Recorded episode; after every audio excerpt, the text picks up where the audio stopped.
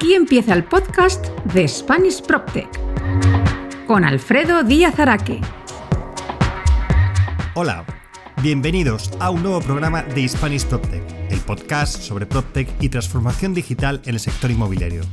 Tras unos meses de silencio y una temporada 2 algo más corta de lo normal por temas laborales, volvemos con la temporada 3 del podcast.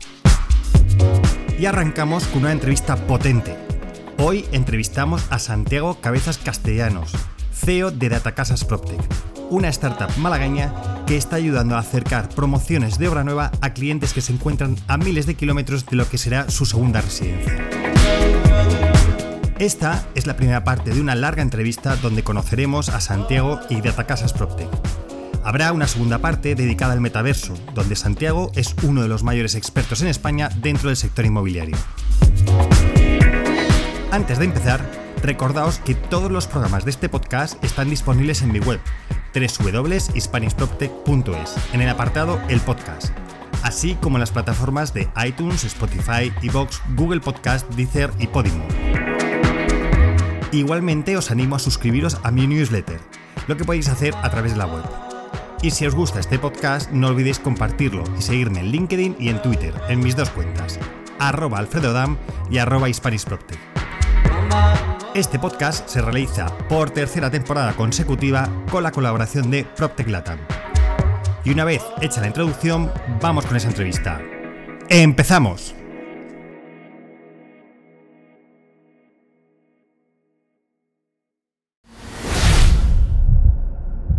La entrevista de Spanish PropTech.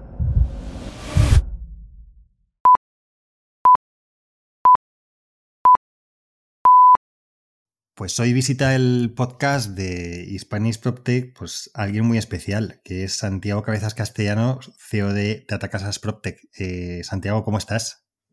¿Qué tal, Alfredo? Qué gusto estar contigo. Siempre hablamos en privado y, y, estoy en tu podcast, por fin. Por fin, ¿verdad? Ha tardado. A ver, te digo, es que no. Has tardado en llegar al podcast porque he conseguido ya tener una tarifa un poco de megas mayor.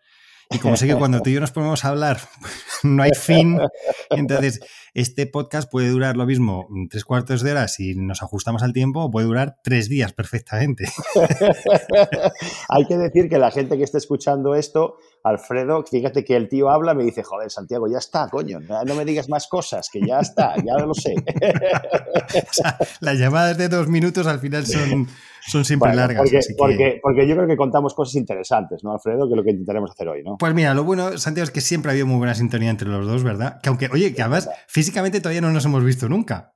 Bueno, a ver, tampoco vamos a ponernos aquí en plan de paseos románticos, ¿no?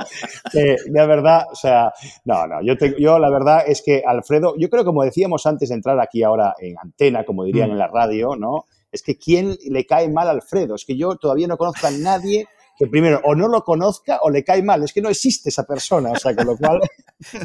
Desde aquí hago un llamamiento a los haters para que se manifiesten, ¿vale? Y saber, oye, porque también uno tiene que vivir de haters, o sea, que está, está claro, ¿eh? Uh -huh. No, pero también en, oye, en, honor a la verdad, o sea, además aparte no eres una persona muy polite, cuando te metes a, a degüello te metes, pero lo haces con tanta diplomacia que la verdad que es un gusto, ¿no?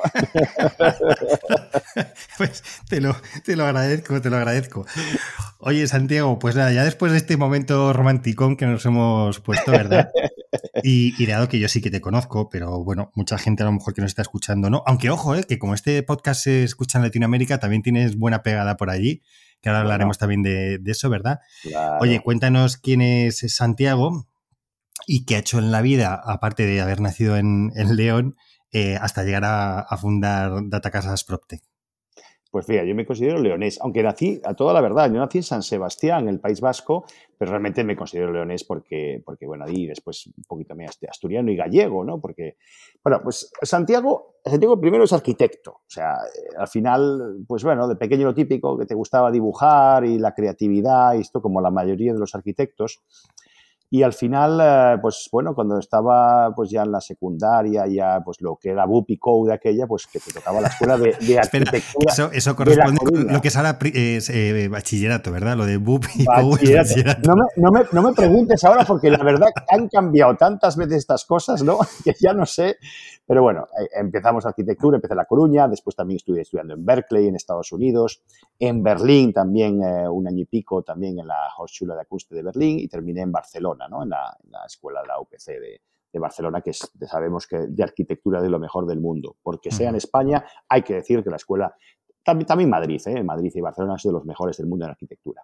¿Qué pasa? Pues que eh, esto es, y es importante porque los arquitectos normalmente van a estudios de arquitectura, yo no, yo quise aprender de construcción.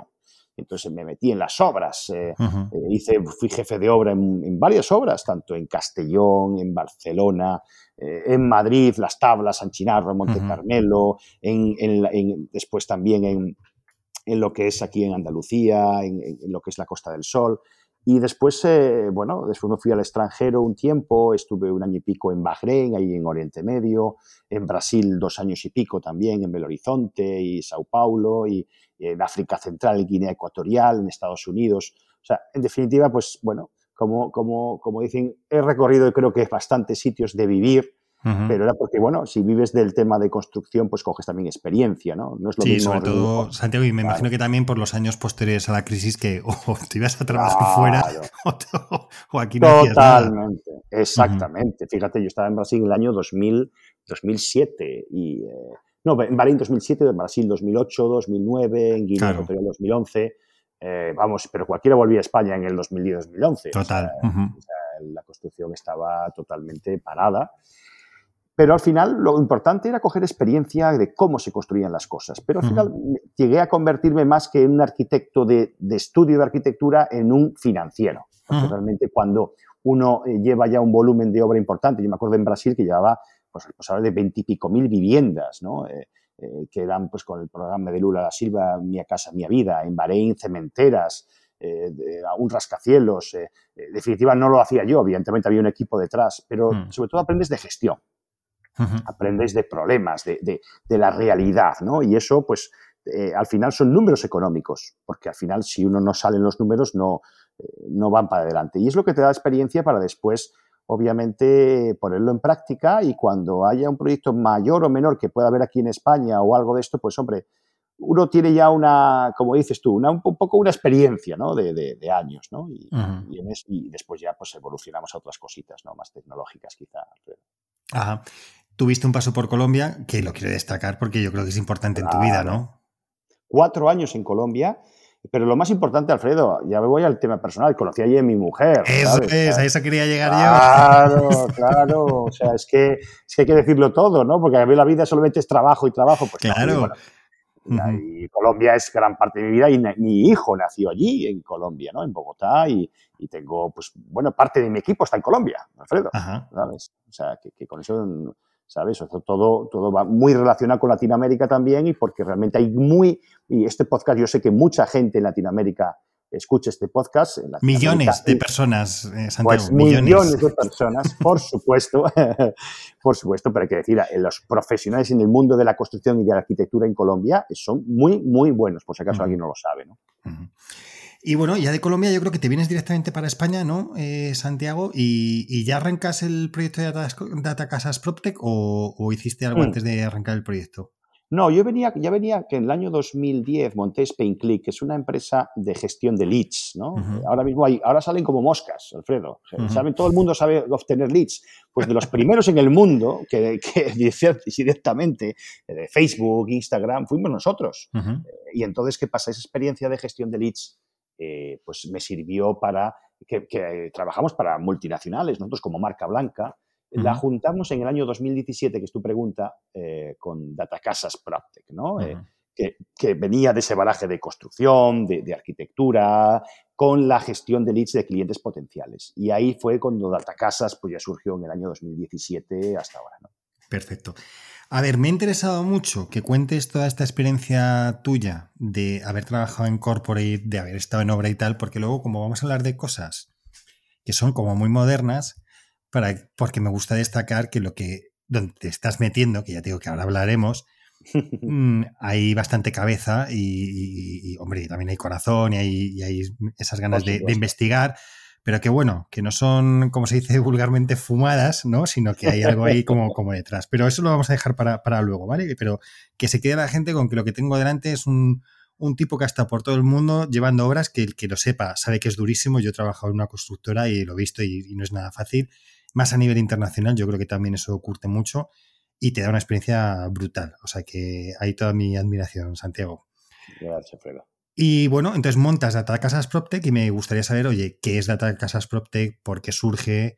Cuéntanos ya un poco ya de este proyecto. Sí, mira, el, el, tema de venta online obviamente sale por la necesidad. Cuando estamos aquí en la Costa del Sol, eh, de alguna manera eh, el tema es que eh, nos damos cuenta que el mejor cliente es el del norte de Europa. Vamos a ver, vamos a ver en plata. Está el sueco, el noruego, el danés, el alemán, el belga, el holandés que tienen unos presupuestos altos y que tienen una necesidad de conocerla. en este caso, cuando empezamos, pues la Costa del Sol, que es nuestro principal producto, aunque estamos vendiendo ya en otras partes, hasta en Miami, ¿no? Porque la venta online no tiene límites. El, tema es que eh, este cliente necesita informarse, necesita eh, de alguna manera eh, no cuando lleguen aquí, que yo siempre decía que, llegaban aquí al aeropuerto, casi les parecían, le ponían una capucha encima de la cabeza y les daban una, vuelta por todos los lados, ¿no? Es como si, a ver, si imaginémonos nosotros aquí españoles que nos llevan, yo que sé, a un sitio que yo no he visitado, que me gustaría ver, San, Petersburgo, por ejemplo, que me gustaría conocerlo, ¿no? Entonces me llevan allí a comprar un piso y claro, me empiezan a dar vueltas en un coche y yo no sé dónde voy, porque no lo conozco. Mm. Esto es lo que pasa y está pasando con los clientes algunas veces. Nosotros dijimos, bueno, vamos a ver, el proceso online de venta de viviendas no, eh, no significa que, algún, que, que no significa que el cliente no necesite muchas veces llegar físicamente al sitio. Significa que tú el embudo de ventas lo adelantas hasta un punto mm. que puede ser que todo el proceso sea online. De hecho, vendemos mucho eh, hasta un 40% de gente que no necesita venir aquí a visitar la vivienda o, el, terreno para entendernos, pero si no es así y necesita realmente terminar la venta eh, cuando llega físicamente al sitio, por lo menos lleva, ya un 80% de información, lleva un proceso que, que, le alimentamos esa, esa, esa dopamina en el cerebro eh, incluso antes de que llegue. Eso es nuestra, nuestro, nuestro target, ¿no? nuestra, nuestra intención.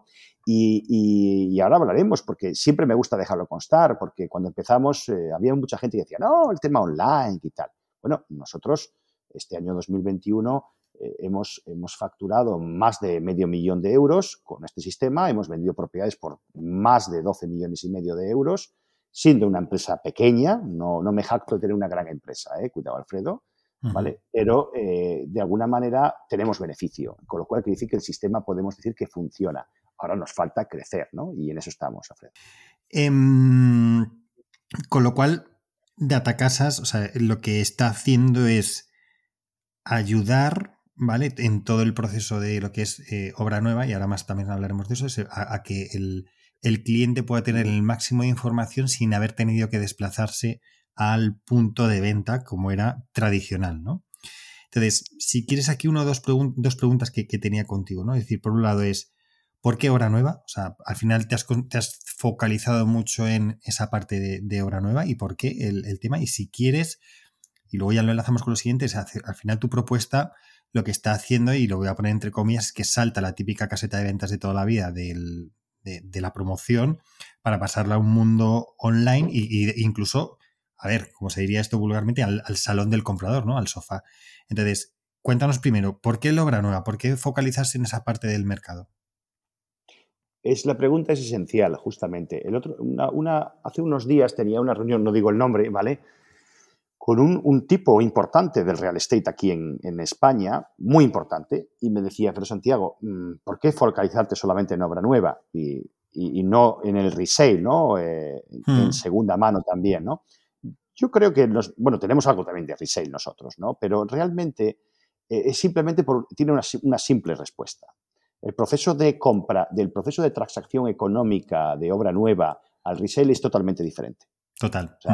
totalmente. Entonces ya con eso ya cambia totalmente. Puede ser un producto, es una vivienda, pero no tiene nada que ver. O sea, y curiosamente cuando cambia el, movimiento de transacción económica, para, eh, perdonar, vamos a hacer un inciso ahí si quieres, Alfredo, para que la gente lo comprenda.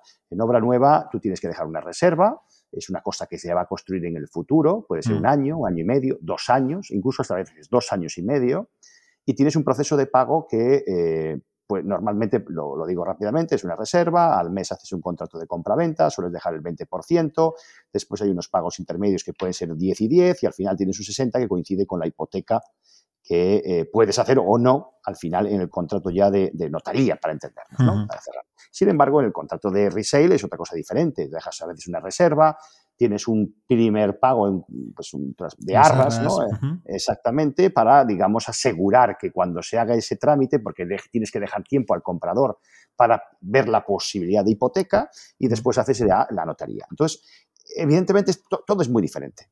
O sea, eso simplemente por eso ya es todo muy diferente. Y después, obviamente, eh, no es lo mismo. El vendedor mm, no es el mismo tampoco. El vendedor en segunda mano es un propietario eh, normal y corriente, o sea, otra persona normalmente, y el otro es una promotora, que es una empresa, ¿no? La, promotora tiene, pues, eh, pues digamos, eh, aval bancario, quiere decir que los pagos que tú haces en el transcurso del tema están referidos a, una cuenta que, que no, entre comillas, ahora mismo casi el 80% de las ocasiones no necesita el promotor para realizar la construcción y en el otro caso va a un, cliente final. Hmm. Bien, Dicho esto, perdonad el inciso porque es importante para señalar esa gran diferencia, la forma de comprar es diferente. Entonces, obviamente, nosotros sí queremos ocupar todo el mercado y hasta oficinas, como me decía el otro día CBR, ¿no? Pues bueno, te metes el tema de oficinas, por supuesto. Vamos, yo vendería hasta, bueno, iba a decir hasta mi abuela, no, porque no, no. Sí, pero, pero hay que ser, hay que focalizar un poquito. Hay que hay que, de alguna manera, ver en lo que uno es bueno y en lo que cuando mi empresa que no, y además me jacto de ello. Hay gente que me dice que no lo digas porque es una cosa negativa. Yo, no, yo no he recibido ninguna subvención, ni ayuda, ni fondo de inversión, ni nada. Eh, ¿Lo he solicitado? Sí, pero tampoco con muchas ganas. Lo que hemos hecho es a pulmón. Hemos mm. validado el negocio y esto equivale a que el sistema funciona. Ahora vendrán fondos o no vendrán o realmente creceremos orgánicamente. No lo sé, Alfredo, sinceramente no lo sé. Pero sí sé que la obra nueva es un negocio limpio es un negocio que depende de promotoras que son mm, solventes en la mayoría de las ocasiones y si hay alguna no solvente no está jugando con nosotros, lo tengo muy claro. Y podemos, eh, sinceramente, jactarnos, eh, Alfredo, de que estamos con los mejores. Y si veo a alguien que no me gusta por histórico o porque creo que tal, no, no, no trabajamos con ellos. O sea, esta es la realidad, ¿no, Alfredo? Y vamos con la siguiente parte de la pregunta, que era un poco, porque sobra nueva, eh, te saltas la, ya te digo, entre comillas te saltas la, caseta, ¿vale? Que eso todavía existe, es, y vosotros estáis en otra parte del, del ¿no? Mucho más anterior, ¿no? Cuéntanos cómo lo estáis haciendo, cómo hacéis ese salto de la caseta a, que, al salón del comprador. ¿Qué es lo que estáis haciendo? Mira, esto es un tema inmersivo. Nosotros empezamos el cliente normalmente es, eh, nosotros somos expertos, porque sí, llevamos muchos años ya sabiendo cómo se comporta la gente en Internet, en Facebook, en Instagram principalmente, ¿no? Entonces esta gente, eh, cuando alguien compra una vivienda, eh, voy a la psicología, porque siempre hablamos de tecnología y vamos a la psicología, se agrega una dopamina, se emociona, está comprando su primera residencia, su segunda o su tercera residencia en algunas ocasiones, ¿vale? Y, realmente eh, está en un, en un, momento de, digamos, de lucidez, de, decir, oye, que, que, voy a comprarme una casa, ¿no? Hmm. Después viene la parte más, más eh, problemática, es decir, cómo consigo la pasta, ¿no? Para esto, hmm. ¿no? Y tengo que pedir hipoteca y tal, ¿no? Está, por, por hacerte el matiz, eh, en el primer momento está un poco alucinado y luego viene la lucidez de decir, a ver, que tengo que pagar la hipoteca.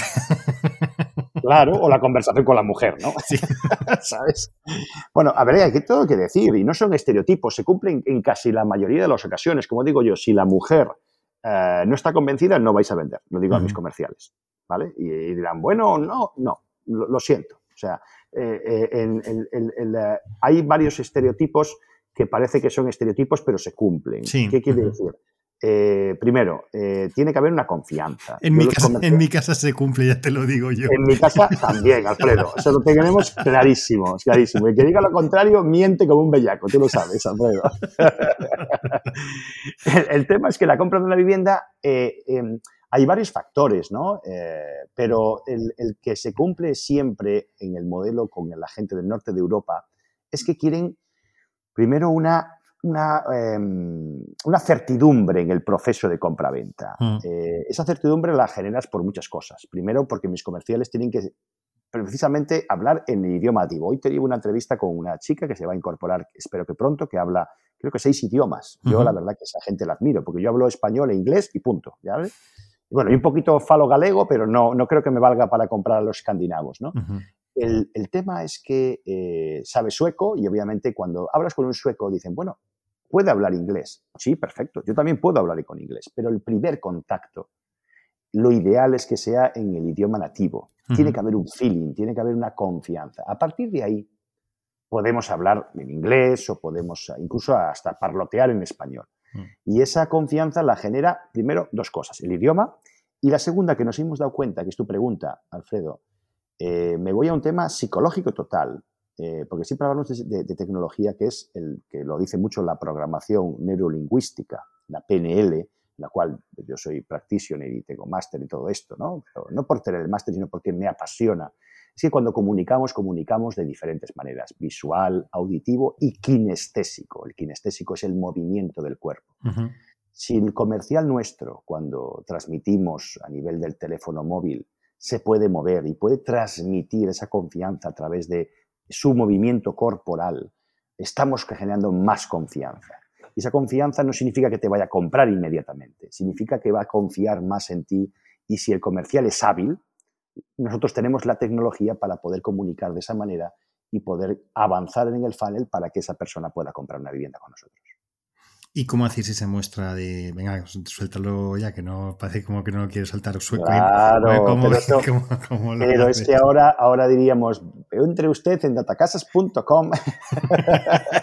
no, a ver, lo que hacemos evidentemente son videoconferencias inmersivas, eh, donde, donde a través del material que nos da la promotora, porque son la mayoría de las ocasiones eh, viviendas que no están construidas, y con nuestro software que tenemos patentado, obviamente, podemos mostrar dentro de las viviendas y el comercial entra dentro de estas viviendas y se hace una idea de lo que llama Da Vinci, la escala humana. ¿no? Eh, no es lo mismo presentar una fotografía, un render tan imaginativo que tengas una persona física dentro de, ese, de, esa, de esa, imagen que da la promotora.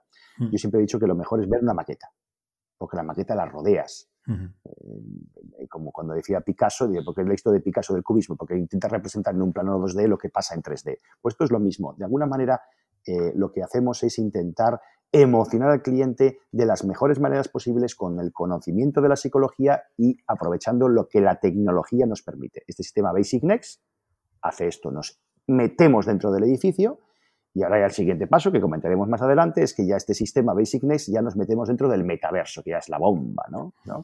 Y al final utilizamos toda la infraestructura de tecnología que existe para intentar mostrar de la mejor manera posible eh, el edificio. No solamente lo que hay en el edificio, tres habitaciones, dos baños, tantos metros cuadrados, sino eh, si tienes una guardería cerca, si tienes un restaurante, si tienes la playa, ¿cuántos metros? ¿A dónde queda el metro? ¿A cuánto queda el centro? Todas las preguntas que nos hacemos, que son las que dicen que en online eh, no nos proporciona. Pues sí, online ya lo proporciona. Em, y ahí está la clave, es decir, lo que hablábamos, un cliente de fuera, pues no se va a bajar un fin de semana a Málaga solo para ver una vivienda. Al final lo que vosotros estáis haciendo es dar, proporcionarle toda esa información de uno, cómo es la casa, obviamente a través de los render que se hacen, etcétera, y que por tanto, bueno, pero que, se puede ver, que te puedes desplazar, que les puedes enseñar, o sea, es como vuestros comerciales son los que están dentro de esa experiencia inmersiva y el otro lo va viendo y entonces eh, le, va guiando al cliente, pero también el cliente puede decir, oye, espérate un momento, volvemos al salón, que quiero ver una cosa, tal, etcétera, y luego además lo que tú dices, ah, lo digo porque he visto yo los vídeos y ahora contaré la anécdota, ¿no? Al final, oye, pues es, oye, la distancia que tienes a la playa, la distancia que tienes a esto, con un plano, con algo. Y yo creo que se produce lo que tú dices, que alguien te lo va contando. Tú no lo ves a través de web, que vas viendo y pinchando a ver dónde está, te metes en Google Maps, sino que, oye, que lo va viendo. Yo tengo que decir que me acuerdo la primera vez que lo, te llamé, para, te llamé a ti para, decir, Alfredo, quiero enseñártelo, coño. Llega. fuiste, de los primeros que lo vio, ¿eh? Sí, sí, sí, ¿eh? sí, sí, lo vi y me acuerdo perfectamente que es. Oye, espera que te mando el enlace. Y entonces ya al rato, oye, eh, Santiago, que no tengo el enlace, dice, mira el WhatsApp. Entonces me acuerdo que cliqué en, en mi WhatsApp, había un mensaje de, de, Santiago, pinché en el enlace que había y de repente en la pantalla me aparecía Santiago en una de las casas que estaba vendiendo. Nos la compré, obviamente, porque es muy mal comercial, es muy buen empresario, muy mal comercial y por eso tiene los comerciales buenos.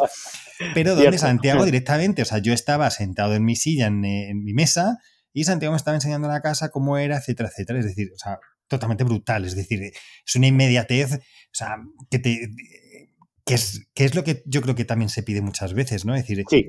Eh, que tú llegues, te pongas en contacto con alguien y de manera inmediata tengas a alguien que ya te está enseñando la casa y no, bueno, pues pero sé usted que reservamos una visita porque lo tengo, ¿sabes? Que, tienes que montar todo el tinglado. No, no, es que el tinglado lo tienes montado enseguida y lo tienes ahí y lo, y lo enseñas y todo. Por lo cual me parece, la verdad es que es una de esas cosas eh, tremendas. Y como tú dices, al final, creo que lo que es la, compra eh, de la casa, efectivamente, siempre habrá, o, casi siempre puede que haya en mayor parte una visita física, porque al final, oye, quieres ver, eh, aunque sea una segunda residencia, como tú dices, es, pues, ¿dónde vas a pasar las vacaciones, etcétera? Y quieres ver la zona, pero oye, si ya llegas cualificado, ya llegas y has visto toda la información, tu decisión de compra está casi, casi, casi tomada. Cuando eres un cliente extranjero, ¿eh? Incluso también un español, pero bueno, pero ponemos que como, sobre todo tú tu principal cliente es extranjero porque trabajas con estas promotoras en la zona de la Costa del Sol, pues al final, oye, el cliente no has hecho perder el tiempo, no tiene que coger un vuelo, no sé, sino, oye, ya te llega casi, oye, pues eso, con un gran alto porcentaje. Antes de pasar al tema esta de cómo utilizáis la neurociencia y datos, que me parece interesante, contando un poco esto, también me gustaría que contaras lo que hicisteis, que yo creo que además fue durante pandemia, si no recuerdo mal, con todo el tema de enseñar casas a través de TikTok. Porque TikTok creo que ya lo comentábamos justo antes de también de, entrar, ¿no? Es decir, la gente se cree que es bailes, etcétera, y yo tengo que decir que yo soy usuario de TikTok. Cuando digo usuario es que veo, no hago nada en TikTok porque no me tal, pero donde consigo una gran información de muchas cosas, ¿no? Y por tanto, TikTok creo que además nos está dando una tendencia que, ojo, ¿eh? que yo no digo si es buena o mala, yo ahí, pero que es vídeos de un minuto donde ves determinadas cosas y hay gente que te está explicando a nivel inmobiliario problemas de una herencia y cómo solucionarlos en un minuto como tips de mm, temas de, tecnología en un minuto. Y vosotros habéis conseguido enseñar también casas en un minuto, ¿no? Con vídeos, etcétera, y además como muy acordes con, dependiendo del público. Cuéntanos un poco también esa experiencia de, TikTok, cómo fue, y, luego ya si quieres ya le enganchamos el tema de, la neurociencia y los datos. Fíjate, Alfredo, yo me acuerdo de una conversación que tuvimos tú y yo hace tiempo ya, eh, que tú te reíste un poquito, porque sabes que yo, sabes, intento jactar un poco el, como tú también, ¿no? Un poquito el sentido del humor, ¿no? Si no, si no hay sentido del humor, no hay emoción, no hay memoria, y si no hay memoria no te recuerdan y te olvidan, así de claro, ¿no? O sea, entonces esto, esto funciona así, ¿no? Eh, yo lo hago mucho con mi equipo, a veces con mi equipo soy un poco estridente, un poquito de tal, siempre guardando el respeto a cualquier persona, cuidado, ¿eh? ¿Sabes? Pero mm. eh, el sentido del humor me parece un tema esencial. Y lo decía de una forma muy simple, ¿no? curiosamente, yo eh, eh, quedo estupefacto, y perdonar, porque si quien se haga, si ha aludido, lo siento, de verdad, sabéis que a veces me meto en, jardines que no debe ser.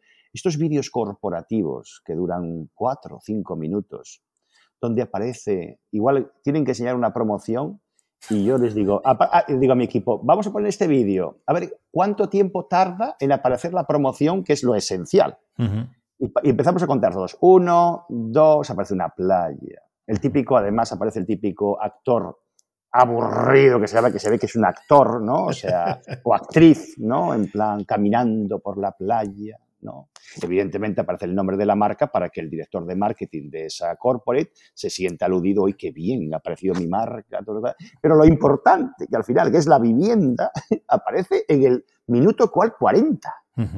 Y digo, pero vamos a ver, vamos a ver. Si esta gente no ha cogido el teléfono móvil y ve cómo consumes Facebook o Instagram, que es simplemente un movimiento del dedo gordo, ¿no? seas zurdo derecho, que más o menos una persona como yo, que ya voy para los 50, tardo más o menos un segundo, segundo y pico. Mi madre puede ser que, lo siento, con un poquito más de edad tarde dos segundos, pero un chaval joven tarda medio segundo, hace hmm. con el dedo, ¿no? Sube. Si tú no eres capaz, como le digo yo a mi gente, si no eres capaz de captar en los primeros segundo y medio, dos segundos, la atención del público, ese vídeo no se va a ver. O sea, tienes que ir al grano. Y después hay otra cosa, que esto es, esto lo, vamos a ver, yo, yo cuando vi TikTok dije, yo, esto va a triunfar, antes de que triunfara, simplemente porque estaba en formato vertical, porque yo no hablo de ninguna corporate que además no es del real estate, no es de inmobiliario, que yo me acuerdo que había un tráiler de una película que venía en formato horizontal y yo dije, le dije a un grupo de personas que evidentemente después no me contrataron porque se siguieron aludidos, ¿sabes? Eh, ¿Sabes cómo soy yo? Eh, me meto en fregados que, bueno, o les caigo bien o a veces me meto y vamos a ver, eh, ¿dónde van a ver este vídeo, por favor? Y todos se quedaron, bueno, lo van a ver en, no, el 85-90% de la gente lo va a ver en formato teléfono, ¿vale? ¿Por qué lo ponéis en formato horizontal? Es que nos viene así de Estados Unidos, coño, pues ponerlo en vertical. Y, empezaron, de alguna manera, a, darse cuenta de que, de que, había que ponerlo en formato vertical y había que llamar la atención en los dos primeros segundos. TikTok ha hecho esto.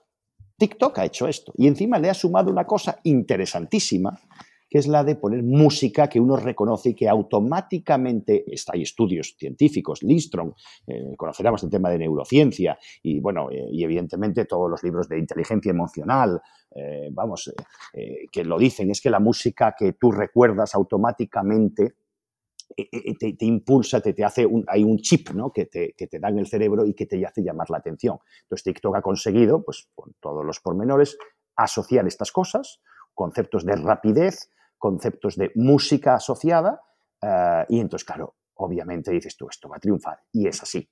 Y por eso TikTok funciona. Vale.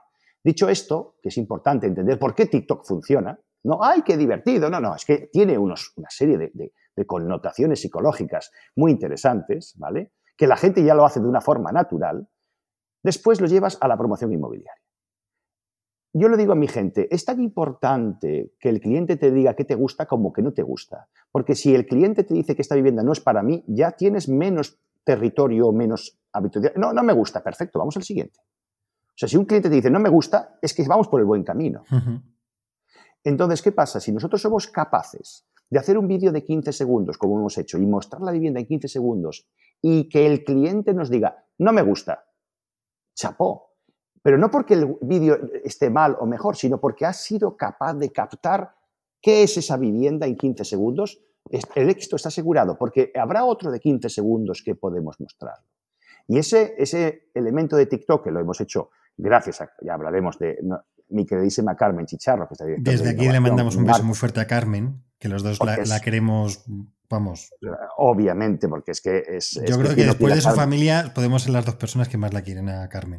Claro, ¿por qué? Porque desde una corporate yo sé que es complicado innovar y es una mujer que está innovando no con Data Casa, sino con muchísimas otras cosas. Sí, sí, sí.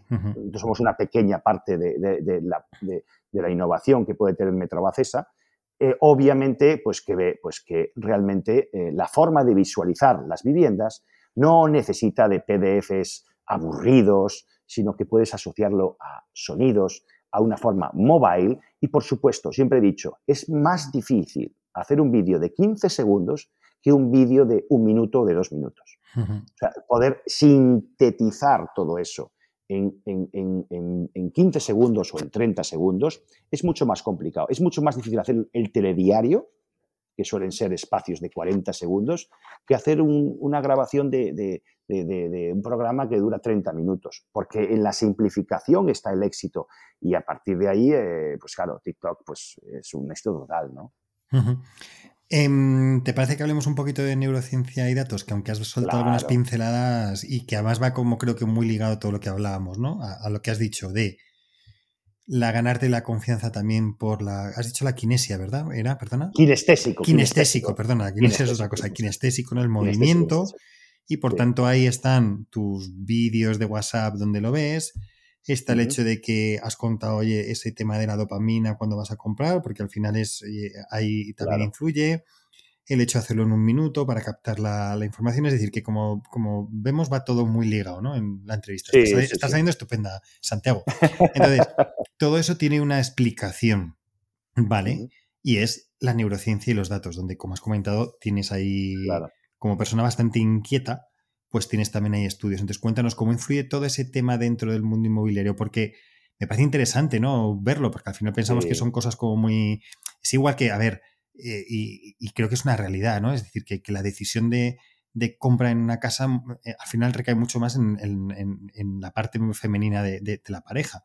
Y esto está, ¿no? Es decir, al final influyen muchos factores dentro de la compra de vivienda. Entonces, cuéntanos, neurociencia y datos, ¿cómo lo mezclas ese cóctel? ¿Cómo es?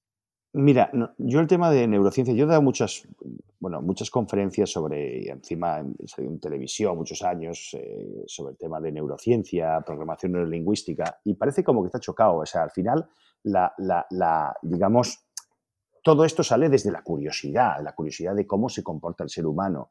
Parece que la tecnología va por un camino y, después la, psicología va por otro, pero resulta que cuanto más estudias una cosa u otra, más los unes, unes puntos. ¿no? Lo, que mm. queremos siempre, Alfredo. Al final dices, este, la frase de decir solamente sé que no sé nada e, es, verídico. O sea, yo cada vez que estudio digo, joder, cada vez me doy cuenta que es que, es que llega un momento en el cual te das cuenta de que, y esto lo da desde el conocimiento. Y, ya llega un momento en el cual te das cuenta que dices, vamos a ver, ¿cómo, ¿cómo nos comportamos? Nos comportamos, y fijaros que estamos hablando de casi de tecnología y nos vamos a la psicología. Somos visuales, auditivos y kinestésicos, o sea, recibimos la imagen por la vista, obviamente, somos cada vez más visuales. Eh, estamos en un mundo totalmente de, de, de, estímulos visuales por todas partes, ¿no? Cosa que, joder, Alfredo, vamos por la misma edad más o menos. Antes había el canal 1 y canal 2 de televisión, ahora hay 40.000 canales. Y carta de ajuste eh, y se corta, de ajuste. la, emisión a las 12 de la noche. Claro, o sea, claro, es que y ahora hay 40.000 canales en teléfonos móviles, el iPad, eh, tal, ¿no? Después está el auditivo, o sea, yo mm. soy de radio, tengo un programa de una cadena SER de hace ya 10 años que hacemos los viernes hablando de neurointernet, un tema además que tengo patentado y tengo un libro que estoy terminando algún día, terminaré de neurointernet, precisamente uniendo psicología con, eh, con, tecnología. ¿no? Y después somos kinestésicos. Entonces, claro, esto de decir, bueno, somos de diferentes maneras, no porque uno solamente reciba, no, recogemos algo, perdonar, gente que, pues, que sea una persona ciega, evidentemente no tiene el tema visual, ¿no? Aunque también el cerebro es capaz, y hay estudios, de que la persona ciega es capaz de visualizar cosas aunque no las vea con los ojos, en el sentido de que recibimos por los ojos, por el oído y por el movimiento del cuerpo y el tacto, para entendernos. Bien, pues hemos dado cuenta que una persona más visual, que utiliza palabras, por ejemplo, a mí me gustaría ver esto, ¿no? Eh, es una palabra más, hay verbos que, una persona visual utiliza, mm, digamos, con más asiduidad y sabemos que es más visual, el auditivo. Oye, tienes que decirme cuando, cuando te vienes, tienes que decirme, decirme, quiere decir que utiliza más. Y el tema kinestésico, que yo soy muy kinestésico, eh, yo estoy hablando ahora con Alfredo y estoy sentado y, tengo ganas de levantarme, pero como los cascos están anclados al, ordenador, no me deja, ¿no? Pero realmente yo me gustaría moverme porque soy kinestésico y para pensar necesito moverme, ¿vale? Bien, ¿qué pasa? Los visuales necesitan imágenes. Los auditivos necesitan texto, porque cuando tienes un texto lo que haces es leer y escucharte a ti mismo. Y los kinestésicos necesitamos vídeos. ¿Qué quiere decir? Que si identificamos previamente con pequeños trucos, no, no simplemente con las palabras que utiliza en un email o como tú identifiques a esa persona, perfectamente sabemos su canal predominante. Y si sabemos su canal predominante, podemos saber si, oye, este es kinestésico, mándale vídeos. Oye, este tío es auditivo. Si no le mandamos suficiente texto, dirá, no me estás dando la información que yo necesito, independientemente de lo que le des. Y si es visual, dale imágenes, tío. Mándale imágenes. Mándale, venga, ocho imágenes. Pero no serán demasiadas, no te preocupes, le va a encantar. Esto es, a ver, simplificando, puede ser mucho más complejo, pero simplificando, quiere decir que si conoces a la persona, no solamente en el idioma que habla, sueco, noruego español, pero si identificas su canal predominante, obviamente obtendrás una, mayor satisfacción del cliente, una mayor empatía y, por tanto, una mayor posibilidad de que esa persona compre. Bueno, a ver, Santiago, esto me parece que ha sido, suficientemente todo lo que hemos contado interesante, ¿no? Es decir, todo lo que estás haciendo desde, o sea, para poder llegar al cliente y, hacerlo. Y hay otra parte que yo creo que requiere su, su miga, mm, que es el famoso metaverso. Así que yo te voy a proponer, vamos a dejar aquí esto, ¿vale? Y voy a hacer una cosa que no he hecho nunca. Esto está surgiendo aquí en el momento que estamos grabando y es, vamos a parar. Hasta aquí va a llegar la primera parte de la entrevista con Santiago cabezas, donde nos ha explicado muy bien Data Casas PropTech, neurociencia, datos, cómo llegar al cliente, cómo tenemos que estar atentos a lo que está pasando en plataformas como TikTok y demás. Lo dejamos aquí, hacemos un parón y te emplazo para una segunda entrevista donde vamos a hablar de metaverso. Además, así lo dejamos ahí como ahí en el hype, ¿vale? Y la gente escucha la, la segunda parte. Entonces, ¿te parece que hagamos eso? Hacemos un parón y nada, la siguiente entrevista va de, metaverso, ¿vale? Pues nada, ahora mismo paramos y que, oye, y el que quiera que, siga escuchando y, pondremos metaverso a tope, ¿te parece? Perfecto, Alfredo. Venga, vamos a hacer ese parón. Y hasta aquí un nuevo programa de Spanish PropTech. Hoy hemos entrevistado a Santiago Cabezas Castellanos, CEO de Data Casas. Recordad que este programa está disponible, además de en mi web www.spanishproptech.es, en las plataformas de Spotify, iTunes, Evox, Google Podcast, Deezer y Podimo. Si te ha gustado este podcast, no olvides compartirlo en tus redes sociales y seguirme en LinkedIn y en Twitter, en mis dos cuentas, arroba alfredodam y a Muchas gracias a PropTech Latam por su colaboración en este podcast. Y por hoy me despido, pero recuerda, si quieres estar a la vanguardia en el sector inmobiliario y su transformación digital, escucha el podcast de Spanish PropTech. Hasta el próximo programa.